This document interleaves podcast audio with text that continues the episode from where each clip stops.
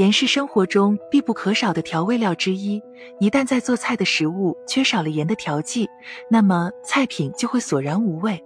现在市面上盐的种类非常多，除了大家熟知的碘盐之外，还有一种名为低钠盐的食用盐。这种盐是以碘盐为原料，并添加了适量的氯化钾和硫酸镁，对预防高血压非常有效果。低钠盐简而言之，就是在碘盐的基础上，适当加入了少量的氯化钠和硫酸镁成分。相比于普通的食用盐来说，这种盐中百分之十至百分之三十五的钠被钾替代了，故此又名作低钠高钾盐。对于预防和治疗高血压等慢性病而言，是一种非常有效的保命盐。那吃低钠盐到底是好还是坏呢？一、低钠盐的作用。高血压是一种危害人类健康和生命的疾病之一。一旦出现了高血压的病症之后，如果不能很好的控制住血压，那么不仅会对心脑血管造成严重危害，甚至还会诱发脑中风、偏瘫等疾病，对患者的身心健康都有极大危害。为了能够有效预防高血压疾病不断蔓延，一种名为低钠盐的食用盐应运而生。由于这种食用盐中的钠元素比较少。而且还添加了其他微量元素，所以有高血压疾病的人群，平时食用这种食盐的时候，不仅可以降低高血压的发病率，而且还能减少人体对钠的摄入，进而可以很好的控制血压。所以低钠盐比较适合高血压人群。二、肾病患者忌食低钠盐。从严格意义上来讲，低钠盐是一种健康盐，对于身体健康的人群来说。不仅可以有效预防高血压等慢性疾病出现，而且对身体健康也有很大帮助。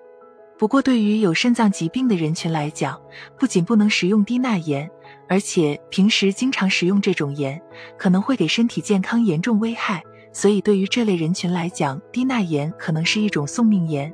肾脏患者的肾功能非常脆弱，在日常生活中需要尽量远离含钾的食物，而低钠盐中就含有钾元素。所以这类患者并不适合食用低钠盐。如果在不知道的前提下服用了低钠盐，那么就有患上高钾血症的风险，对患者的身体健康有非常大的威胁，严重的甚至还会导致肾衰竭。三、心血管病应远离低钠盐。对于心血管疾病患者而言，如果平时在做菜的时候经常使用低钠盐，那么就会导致血钾浓度升高。原因是他们平时服用的药物中就含有钾元素，这样就会导致体内钾元素升高，所以不建议这类患者食用低钠盐。一般来说，低钠盐对于身体没有疾病的人群来讲，可以说是一种非常有益处的食用盐；而对于身体有某些特殊疾病的患者而言，长期食用低钠盐可能就会成为送命盐，所以低钠盐是好还是坏，并不取决于这种食盐的本身，而是不同人群对低钠盐的接纳程度不同。上面介绍了低钠盐的优点和缺点，按理来说，低钠盐本身并没有缺点，关键在于不同人群食用低钠盐后所表现出来的反应不同。对于肾病、心血管疾病患者而言，平时就应该远离低钠盐；但对于身体健康的人群来讲，低钠盐完全可以称得上是营养盐。